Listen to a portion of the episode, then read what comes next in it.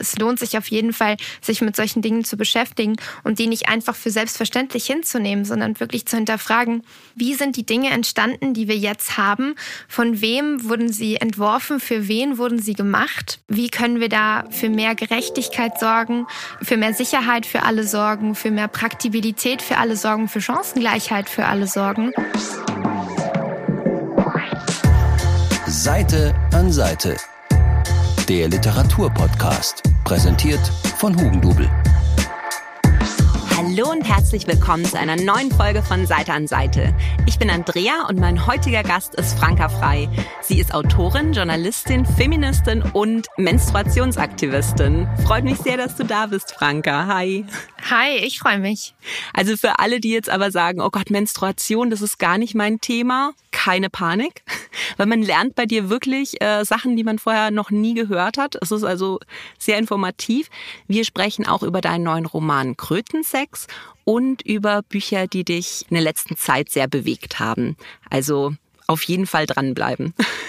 Wird spannend, ja. Was bei dir schon mal wirklich so spannend ist, ist, wie du zu dem Thema äh, Menstruationsaktivismus überhaupt gekommen bist, weil das hattest du ja nicht geplant eigentlich. Du hattest ja wirklich so eine ganz seltsame Art, in dieses Thema einzusteigen und die ist an sich schon eigentlich total unrealistisch. Magst du mal erzählen, was dir nämlich passiert ist? Ja, ich bin auch nicht so damit aufgewachsen, dass man ganz offen über die Menstruation spricht oder gar daraus ein Politikum macht. Aber es ist mir quasi, ja, in den Weg gelegt worden, dass ich ein Politikum draus machen musste. Nämlich, weil ich meine Bachelorarbeit zum Thema Menstruation den Medien schreiben wollte und mir damals von der Koordination meiner Hochschule gesagt wurde, das Thema würde so nicht gehen, weil das sei ein Tabuthema.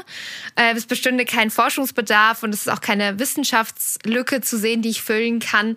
Das hat mich total schockiert, weil es ging eben darum, genau zu zeigen, wie das Menstruationstabu aus einer privaten oder privat geglaubten Ebene sich auch medial widerspiegelt, sich reproduziert und so auch auf politischer Ebene Konsequenzen hat.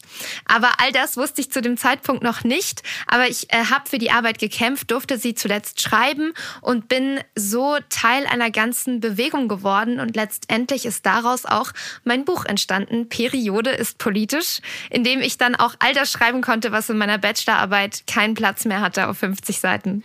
Nee, und du bist ja dadurch auch wirklich rumgekommen. Du bist durch Asien gereist, durch Indien, Bangladesch und Pakistan, um da eben über Periodenarmut halt auch zu recherchieren, aufzuklären.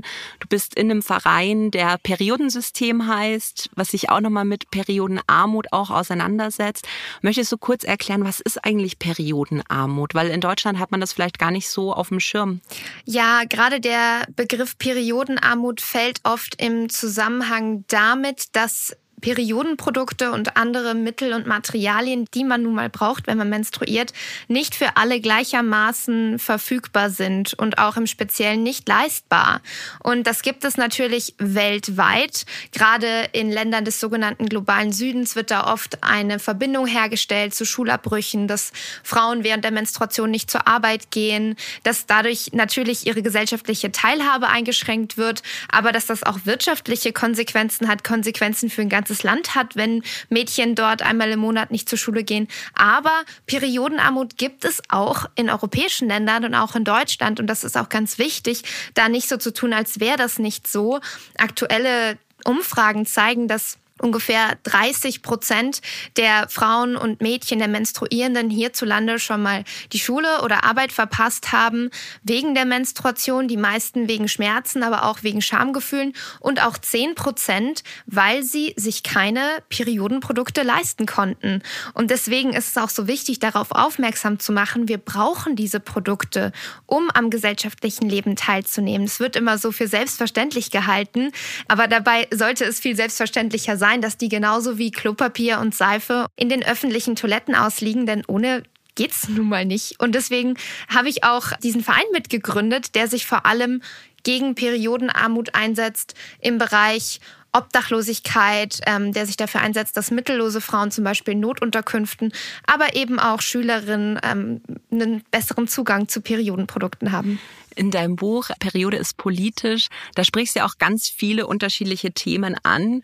Und als jemand, die das jetzt auch schon einige Jahre ihres Lebens durchgeturnt hat, war ich wirklich überrascht, was ich bei dir alles gelernt habe, was ich vorher zum Beispiel noch gar nicht wusste und ähm, welche Auswirkungen das dann auch zum Teil hat. Gab es irgendwelche Themen, die dich völlig überrascht haben? Irgendwas, wo du gesagt hast, das hätte ich jetzt nie gedacht, dass das da alles mit reinspielt?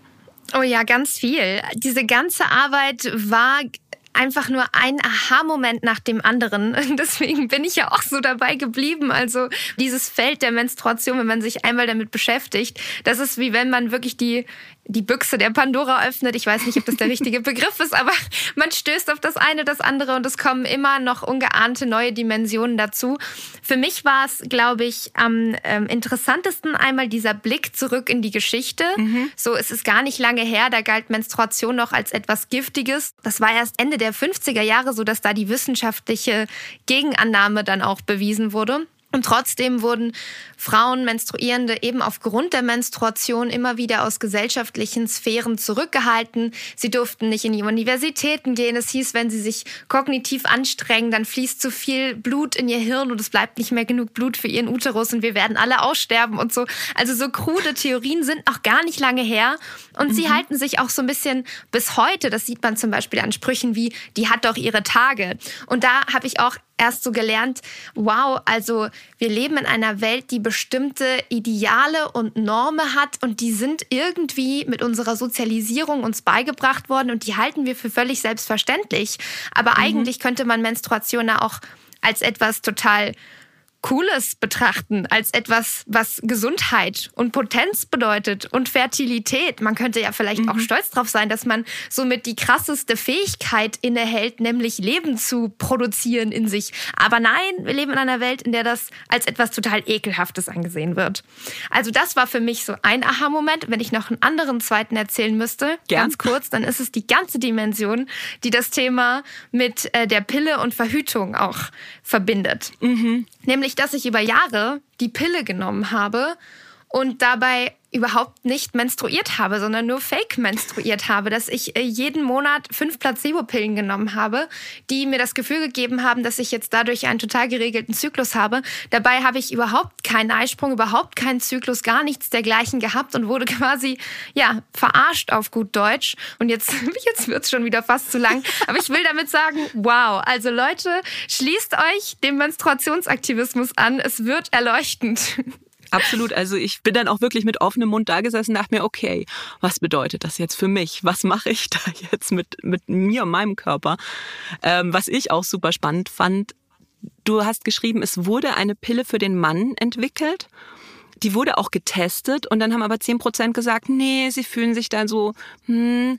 Und dann haben sie gesagt, nee, das können wir den Männern nicht zumuten ich bin fassungslos.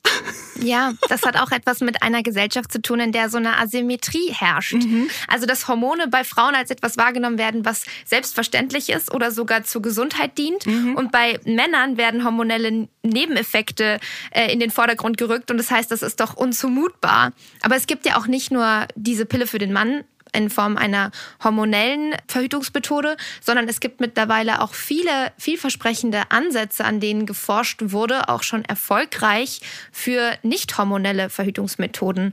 Also verschiedene Pflanzen gab es da. Es gab auch Versuche mit, ich glaube, es war Vitamin D. Ich bin mir jetzt mhm. aber gerade nicht mehr sicher. Und es gab auch andere nicht hormonelle Wirkstoffe wie ein Vasalgel, was in die ähm, Samenleiter initiiert wird und die dann vorübergehend blockiert, sodass keine Spermien durchkommen. Also es gibt noch eine Ejakulation, aber da ist kein Sperma mehr dabei. Mhm. Also es ist eine vorübergehende Unfruchtbarkeit und das hat kaum Nebenwirkungen. Aber selbst das wird nicht weiter ja, erforscht. Es gibt keine Marktzulassung. Da ist irgendwie das gesellschaftliche Interesse zu gering. Aber das hängt auch mit fehlender Aufklärung zusammen in meinen Augen und fehlendem Bewusstsein.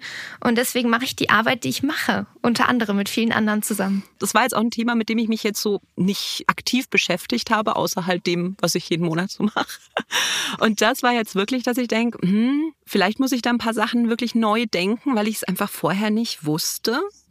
Und es fast schon erschreckend ist, wie wenig dann da auch aufgeklärt wird. Das war auch so eine, ein Schwank aus deinem Buch, wo ich fast nicht glauben konnte, aber es sehr lustig fand, wo die erste Astronautin ins Weltall geschickt worden ist, die gerade in diese Zeitraum ihrer Mission quasi ihre Periode hatte. Da hat man ihr für, was waren es, zehn Tage im All, wie viel Tampons mitgegeben?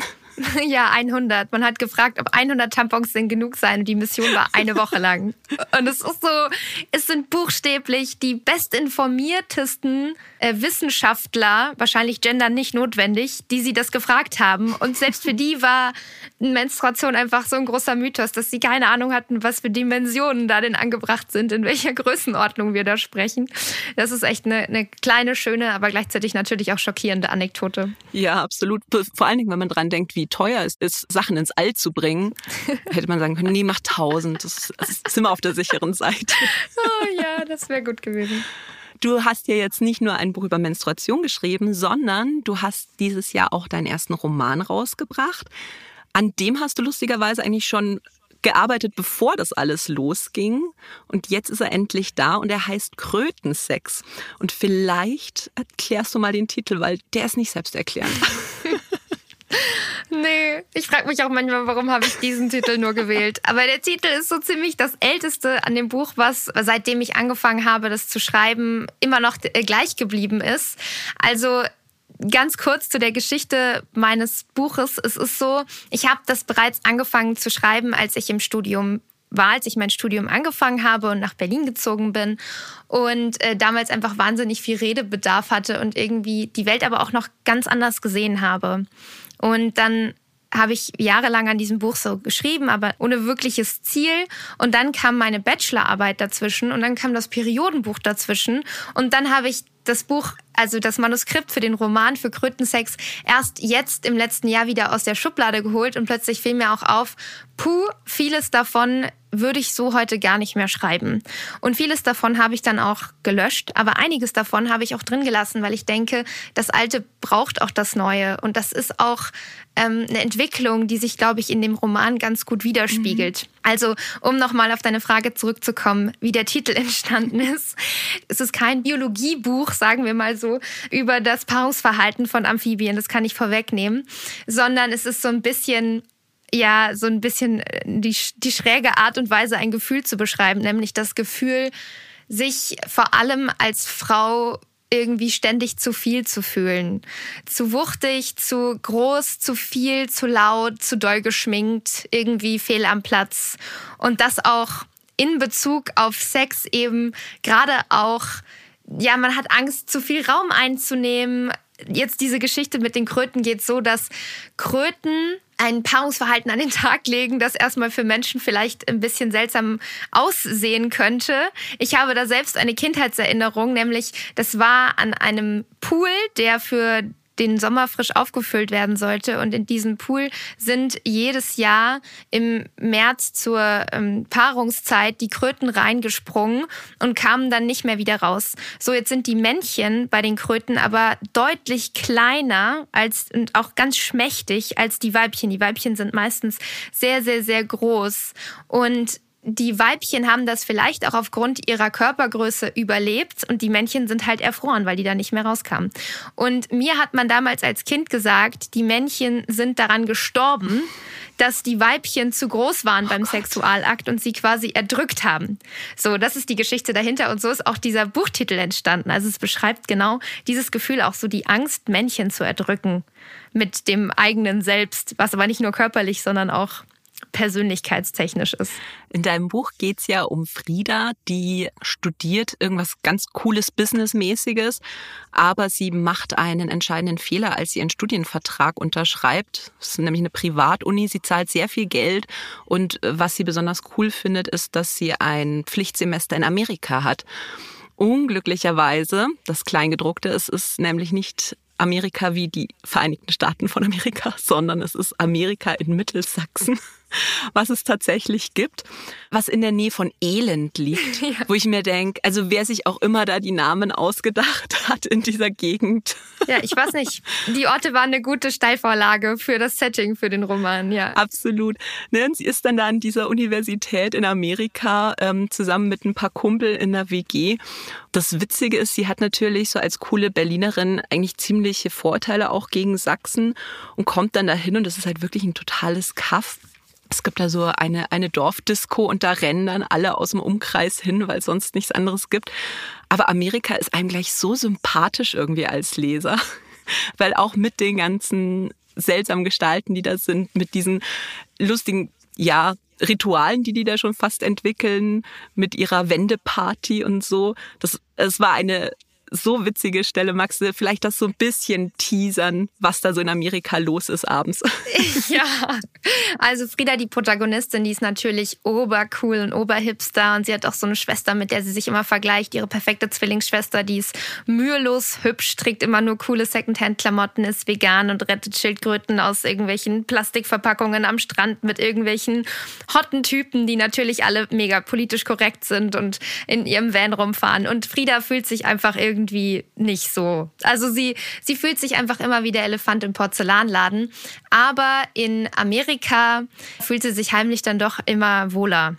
Ja, sie hat da so ein bisschen ihre Bühne, sie hat da auch so ein paar Verehrer und irgendwie macht ihr das alles doch ganz großen Spaß. Und sie findet es auch zunehmend gar nicht schlimm, so viele tausend Möglichkeiten immer zu haben. Also jetzt übermorgen nach Bali zu fliegen, um da irgendwelche Seerobben zu retten.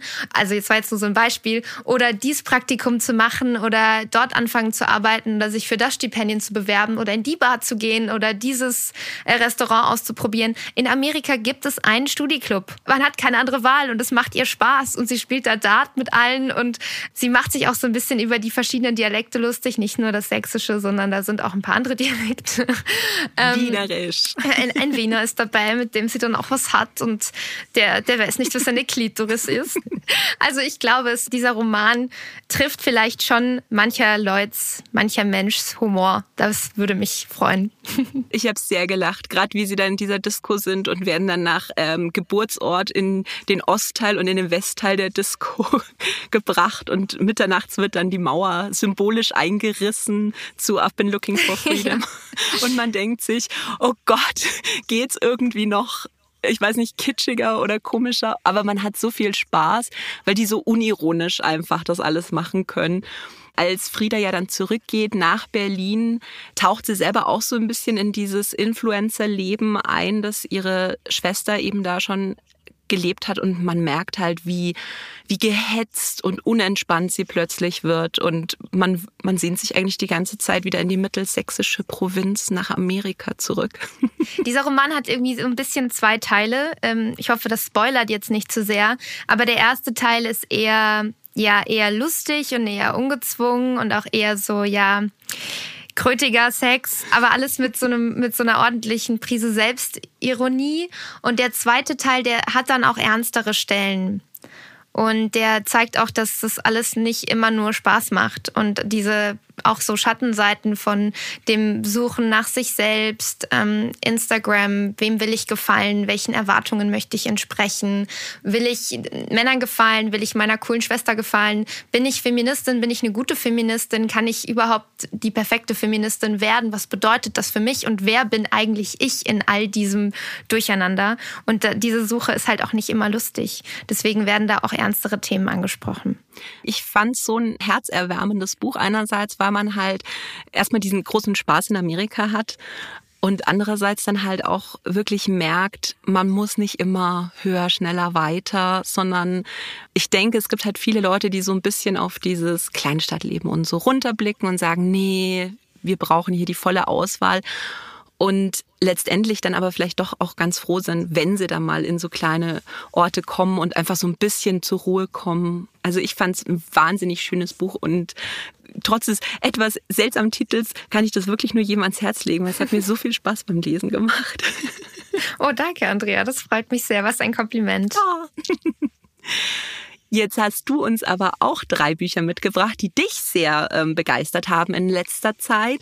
Möchtest du erzählen, welche Titel du mitgebracht hast? Ja, also es sind drei Bücher, muss ich direkt mal sagen, die alle einen feministischen Anspruch haben, mehr oder weniger, die alle äh, ziemlich gesellschaftskritisch sind, dabei auch unterschiedliche Perspektiven einnehmen und die mich alle drei sehr viel gelehrt haben. Und ich freue mich sehr, dass es diese Bücher gibt. Also das erste Buch ist von Rebecca Endler und heißt Das Patriarchat der Dinge. Also ich habe in meiner Insta-Bubble direkt von dem Buch gehört und dachte, boah, das muss ich lesen. Aber allein der Titel scheint schon sehr viele irgendwie abzuschrecken.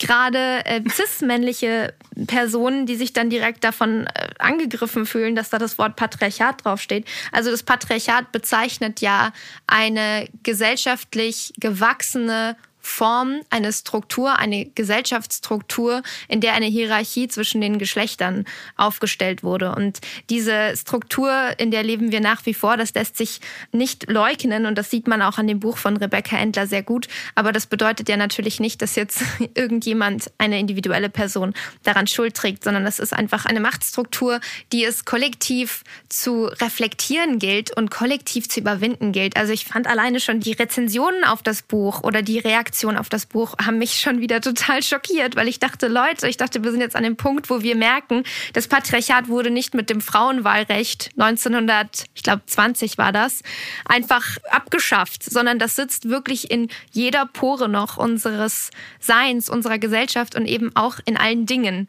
wie Rebecca Endler das sehr treffend beschreibt. Also es geht da um um Toiletten im öffentlichen Raum, äh, jede Form von Technik. Es geht um Kleidung, aber auch um die Medizin, wo es dann auch wirklich lebensgefährlich wird für Frauen, weil eben der Cis-Mann als die Norm, als das Maß aller Dinge im Mittelpunkt steht. Aber ansonsten zeigt es einfach, dass in so vielen Bereichen Frauen oder nicht cis-männliche Personen aufgrund der Dinge in ihrem Alltag ähm, behindert werden. Sie haben es weniger bequem, äh, zu kalt einfach unpraktischer und sind deswegen natürlich auch in ihren Chancen beschränkt. Ja, also so Beispiele war, du hast ja schon Toiletten erwähnt, das ist auch relativ am Anfang vom Buch, als eine Frau in Amsterdam dann wirklich verurteilt wird, weil sie wild pinkelt. Und das Problem ist, es gibt lauter Urinale für Männer. Und der Richter sagt dann, ja, sie hätte ja auch auf ein Urinal für Männer gehen können und sich da halt hinhocken. Das Problem ist halt nur, dass die halt erst so ab Kniehöhe oder was anfangen und dann hätte sie auch quasi ihren blanken Hintern der Welt gezeigt, wenn sie da reingegangen wäre. Und ähm, das, das war aber was, was den Richter nicht weiter schockiert hat. Oder auch ähm, bei der Sicherheit in Autos, dass auch die Sitzgurte und sowas, dass das alles auf männliche Körper eigentlich genormt ist und dass das Risiko, das hat mich auch echt ein bisschen geschockt, für Frauen deutlich höher bei Unfällen ist. Ja, 47 Prozent höhere Wahrscheinlichkeit hat man, sich als äh, mhm. Frau bei einem Autounfall schwere Verletzungen zuzufügen, weil eben die Crash-Dummies meistens eine cis-männliche Norm erfüllen. Also sie sind irgendwie 1, irgendwas 70 groß und 76 Kilogramm schwer, also quasi einen männlichen Durchschnitt darstellen wo dann der nicht äh, männliche Durchschnitt natürlich runterfällt, also eben auch da einem höheren Risiko ausgesetzt ist. Aber ich wollte noch mal was sagen zu den Toiletten, wenn ich darf. Ja, gern. Also Rebecca Endler schreibt ja auch, dass das so mehr oder weniger auch das Projekt war, was sie zu dem ganzen auch so ähnlich wie ich mit der Menstruation, also was ihr da so alles eröffnet hat. Da habe ich auch ganz viele Überschneidungspunkte zu meiner Arbeit gesehen und bin wirklich auf den Entschluss gekommen, Achtung, halte ich fest, Pinkeln ist auch politisch. Also, Nächste Buch schreibt sich von selbst. ja, ich, ich frage mal, ob Rebecca vielleicht Lust hat, dass wir das zusammenschreiben. Nee. Da sieht man den Gender Bias einfach so krass. Also es gibt im öffentlichen Raum viel weniger Pinkelmöglichkeiten für Frauen, obwohl Frauen tatsächlich eine kleinere Blase haben. Also da passt ungefähr auch eine, eine Cola-Dose Inhalt weniger rein. Das mhm. heißt, Frauen müssen öfter auf die Toilette, sie menstruieren, sie haben häufiger Blasenentzündungen und Harnwegsinfektionen und trotzdem gibt es eben eben mehr Pinkelmöglichkeiten für Männer, eben auch in Form von Urinalen. Und ähm, natürlich ist das Thema äh, Toiletten und sanitäre Anlagen da auch noch größer. Also was das vor allem auch weltweit bedeutet. Jede dritte Frau und jedes dritte Mädchen hat im Alltag keinen Zugang zu sicheren Toiletten.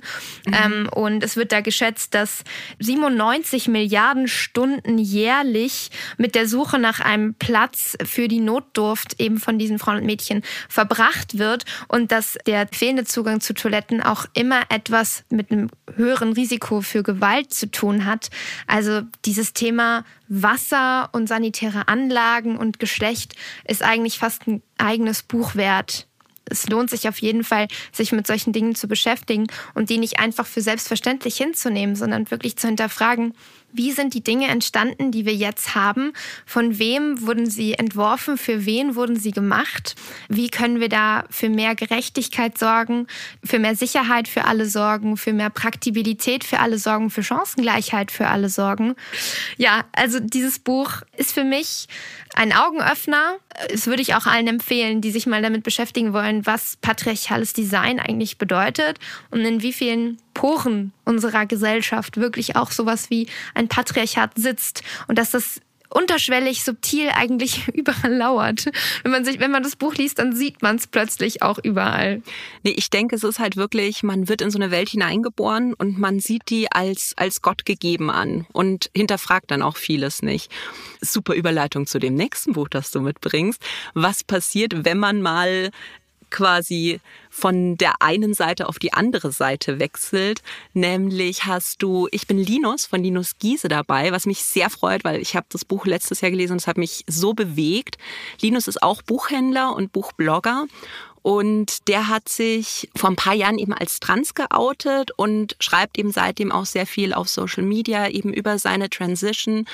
Und es ist manchmal wirklich so herzzerreißend, was da passiert. Ja, mir ging das ganz ähnlich wie dir. Also mich hat das Buch auch sehr, sehr, sehr berührt und es hat auch insofern viel mit mir gemacht, als dass ich wirklich mich selbst nochmal sehr viel mehr reflektiert habe, meine Sprache, meinen Umgang auch mit dem Thema Menstruation.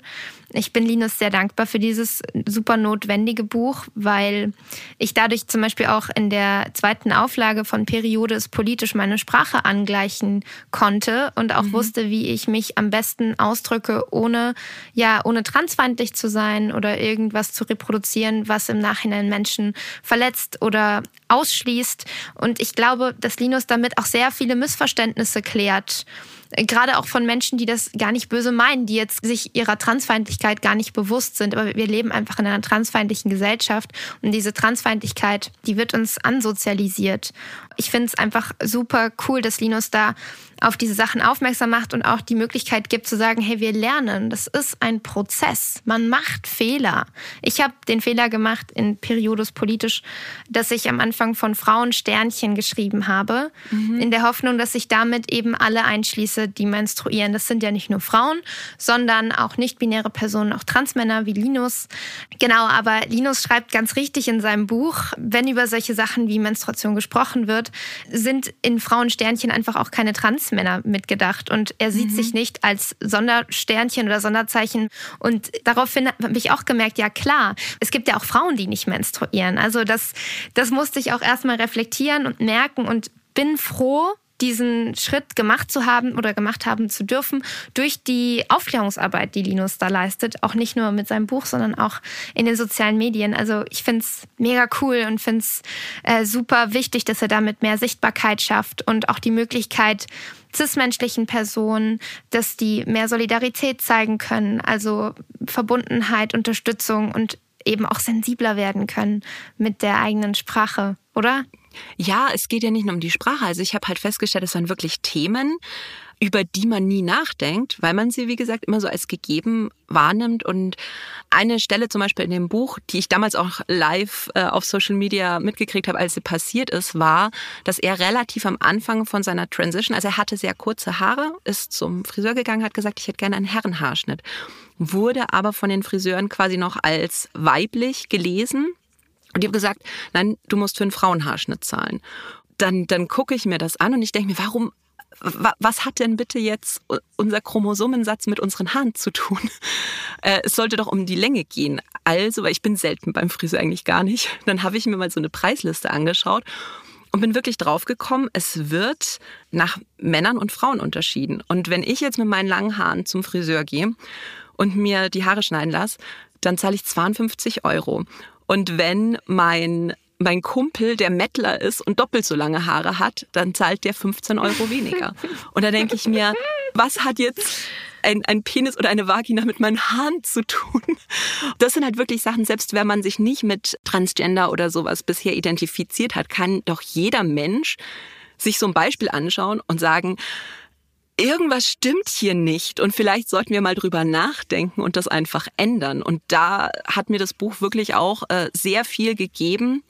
Und ich fand es auch so schön, dass hier Linus ab dem Zeitpunkt, wo er dann wirklich einfach als Mann leben kann und auch als Mann gesehen wird, dass er dann einfach sagt, muss ich jetzt wirklich der männlichste Mann sein? Oder kann ich auch Blumenhemden und tragen? Nagellack. Kann ich mir auch mal die Fingernägel lackieren? Genau, einfach weil weil ich es jetzt gerade cool finde und nicht, weil das jetzt irgendeiner Vorstellung entspricht. Und das fand ich einfach wahnsinnig befreiend. Ja, das ging mir auch so. Also, dass es am Ende auch die Frage ist, warum sind wir denn so obsessed damit, dass es zwei Geschlechter mhm. gibt und dass man entweder ganz klar männlich oder ganz klar weiblich sein muss. Das geht ja oft vielen Transmenschen so, auch wenn sie ihren Namen angleichen möchten, korrigieren möchten, um es richtig auszudrücken. Dann gibt es ja auch dieses sogenannte transsexuellen Gesetz, das dabei ja auch ziemlich oft erniedrigende und bürokratisch sehr aufwendige Gespräche erfordert, wo dann irgendwelche GutachterInnen klarstellen müssen oder beobachten müssen, ob diese Person sich dann auch verhält wie das Geschlecht, äh, dem sie sich zuordnen. Also ob dann eine Transfrau sich total weiblich verhält, also auch weibliche Kleidung trägt und quasi so die soziale Rolle einer Frau einnimmt und andersrum bei, bei Transmännern, ob die dann besonders männlich sind und so. Warum ist das denn so? Warum ist das denn so eine Notwendigkeit? Warum können wir nicht das tragen, was wir wollen und trotzdem wissen, so wie Linus, ich bin ein Mann, aber ich trage trotzdem gerne Blumen, so ohne Angst haben zu müssen, dass einem dann dadurch die Männlichkeit wieder abgesprochen wird.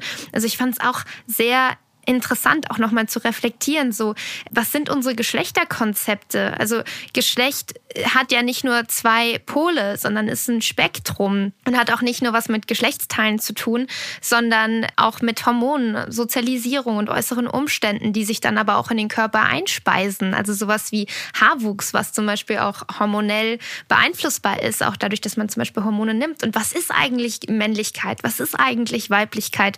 Aber welche starren Grenzen in unserer Gesellschaft halten Menschen davon ab, das zu sein oder das zu verkörpern, was sie möchten, die Person zu werden, die sie werden möchten und was hält uns davon ab, auch zu experimentieren und zu sagen, es ist okay, dass man, dass man mal einen Irrweg eingeht und das, das ist doch, es muss doch in Ordnung sein, sich auszuprobieren und äh, so auch ein glücklicher Mensch zu werden am Ende. Also ich fand Linus Buch wow, das hat mich wirklich schwer berührt. Und deswegen, ich empfehle das schon, seitdem ich das gelesen mhm. habe, äh, vor, ich glaube, vor, wann ist das rausgekommen? Vor einem Jahr schon fast. Ja, genau. Ähm, empfehle ich das eigentlich allen. Ich höre halt jetzt immer mal von Leuten, die dann sagen, nee, das ist jetzt ein Trend oder es ist eine Phase oder sowas. Was man halt bei Linus auch wirklich sehr, sehr deutlich spürt, ist, wie, wie stark er darum kämpft und auch mit wie viel Anfeindung er zu kämpfen hat, wo dann teilweise wirklich nachts um zehn irgendwie eine Stunde lang an seine Tür getrommelt wird von irgendwie wildfremden Leuten und er die Polizei anruft und die sagt, na ja, ab elf könnten wir vorbeikommen, weil dann wäre es Ruhestörung so, aber machen sie halt nicht auf der dann wirklich kapitelweise um, um sein Leben fürchtet, der sein, der umzieht, glaube ich, sogar oder erstmal auch bei Freunden schläft, der einen Arbeitsplatz wechselt, weil er wirklich von wildfremden Leuten, denen es eigentlich absolut egal sein kann, wie er lebt, tyrannisiert wird. Und wenn man so hart um was kämpfen muss, ich glaube, dann merkt jeder, der das liest, dass das halt jetzt nicht nur irgendwie, ach ja, heute mal so, heute mal so. Das ist nicht so. Das ist wirklich, das sind Leute, die darum kämpfen, zu sein, wer sie sind. Also wahnsinnig bewegendes Buch, was man halt auch wirklich jedem in die Hand drücken kann, der sich bisher mit dem Thema Transgender noch gar nicht auseinandergesetzt hat. Weil es auf eine sehr emotionale Art eigentlich einen berührt. Ja, lebensveränderndes Buch. Das letzte Buch, das du dabei hast, das setzt sich auch mit einer veränderten Sicht auf die Dinge dar, allerdings nicht aufs Gender, sondern ähm, in die Beziehungen. Und das ist radikale Zärtlichkeit, warum Liebe politisch ist von Shada Kurt.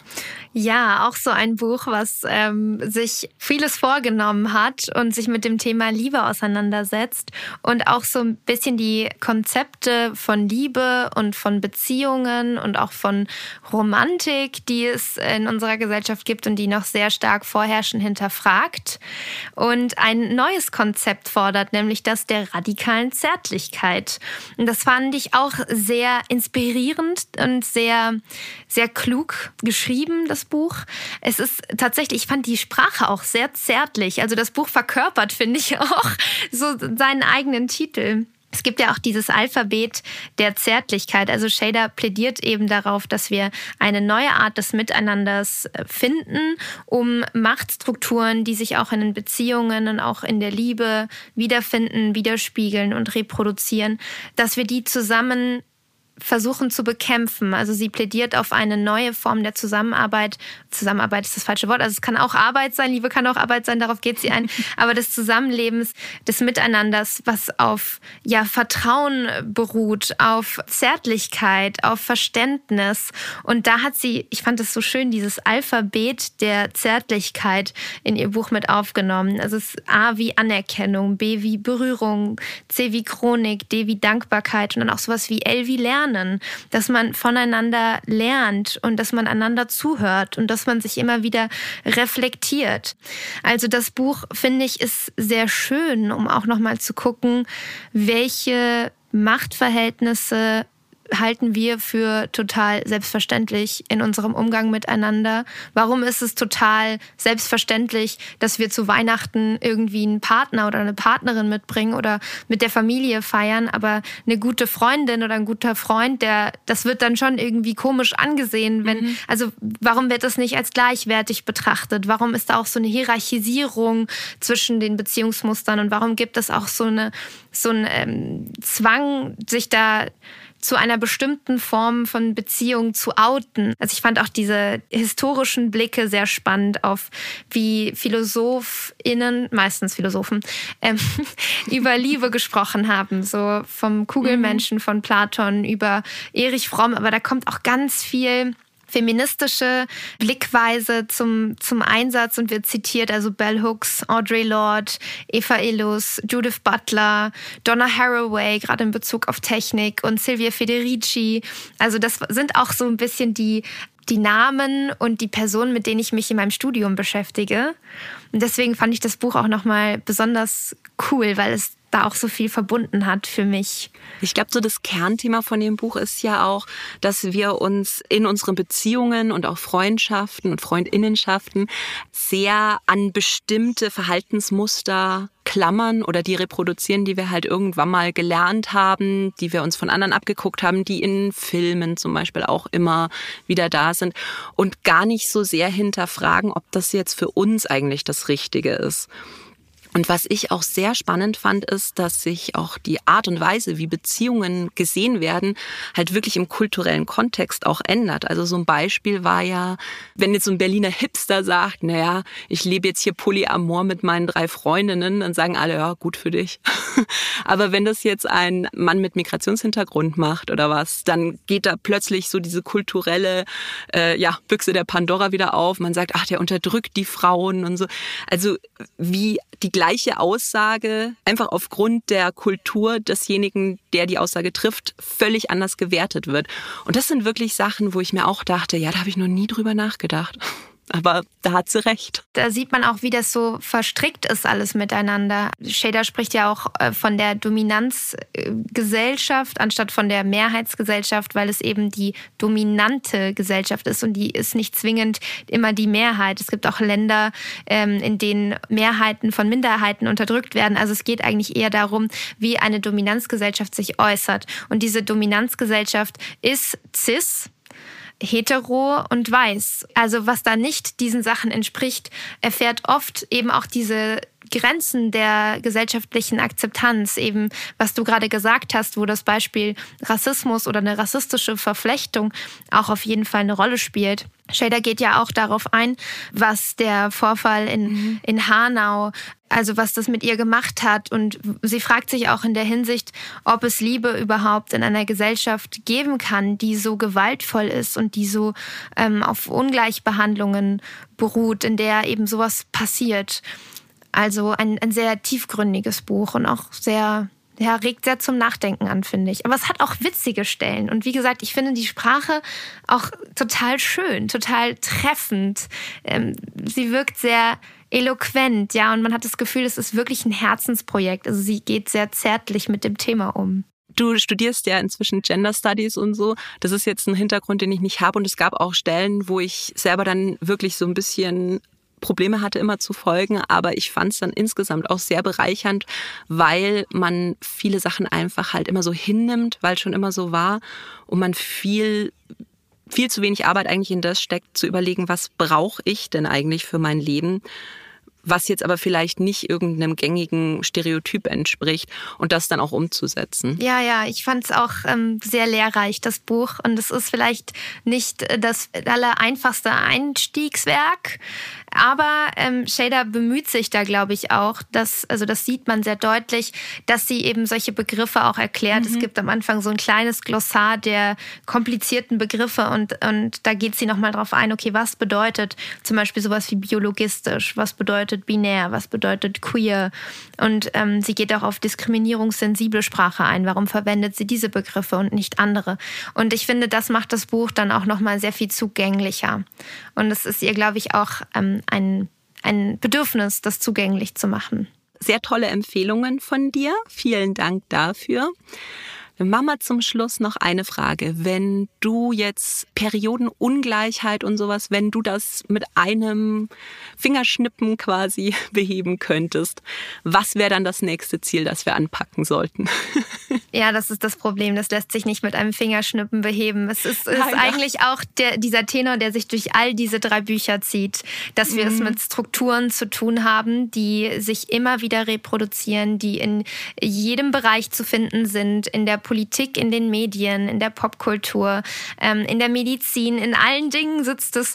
Ähm, also langfristig für so eine Enttabuisierung oder eine Normalisierung der Menstruation, äh, da muss einfach noch sehr viel passieren. Da müssen wir in der Bildung ansetzen und vor allem in der Schule viel mehr darüber lernen und ganz anders mit dem Thema umgehen. Das wird noch ein paar Jahrzehnte dauern. Also da müssen wir jetzt auf jeden Fall anfangen, aber bis das Ziel erreicht ist, so, das dauert noch.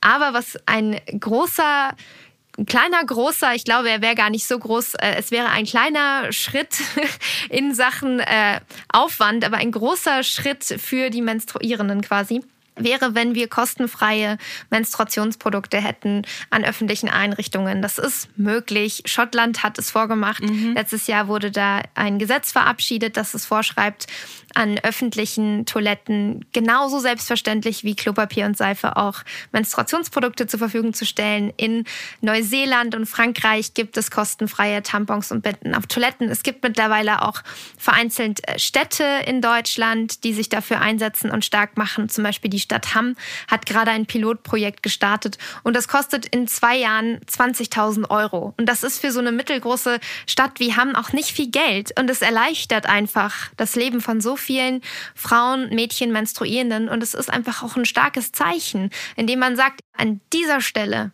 an der Stelle Menstruation, da greifen wir euch jetzt unter die Arme und wollen, dass ihr nicht auch noch neben der Scham, die damit in Verbindung steht, neben den Schmerzen, die kaum wissenschaftlich aufgearbeitet wurden, weil Gender Bias auch in der Medizin, neben all dem sollte Menstruation nicht auch noch eine finanzielle Belastung für euch bedeuten. Und deswegen gibt es jetzt kostenfreie Menstruationsprodukte. Also das fände ich eben einen kleinen, großen Schritt, der als nächstes auf jeden Fall fällig wäre. Kann ich nur unterstützen. Ich danke dir sehr für das Gespräch und dann bin ich gespannt, was, was, um was es im nächsten Buch bei dir gehen wird. Oh ja, das bin ich auch. Also gerade ist noch nichts in, Planung, aber man, man kann ja mal gucken, was so passiert. Ich danke dir, Andrea. Es hat mir echt großen Spaß gemacht und ich danke auch nochmal diesen großartigen AutorInnen, die, ähm, ja, denen ich so dankbar bin für ihre Arbeit und dass, dass es auch einfach, dass es mir immer wieder auch möglich ist, weiterzulernen. Vielen Dank. Das war's mit der Folge für heute. Alle Buchempfehlungen findet ihr nochmal in den Show Notes und in der Hugendubel-App. Dort gibt's auch eine Liste mit den Lieblingsbüchern von Franka Frei und allen anderen Gästen des Podcasts. Seite an Seite könnt ihr abonnieren auf Apple Podcasts, Spotify und überall da, wo es Podcasts gibt. Nächste Woche gibt's wieder eine neue Folge Shorts, diesmal mit Büchern, die ihr im Urlaub auf jeden Fall mit im Gepäck haben solltet. Ich freue mich drauf. Bis zum nächsten Mal. Ciao.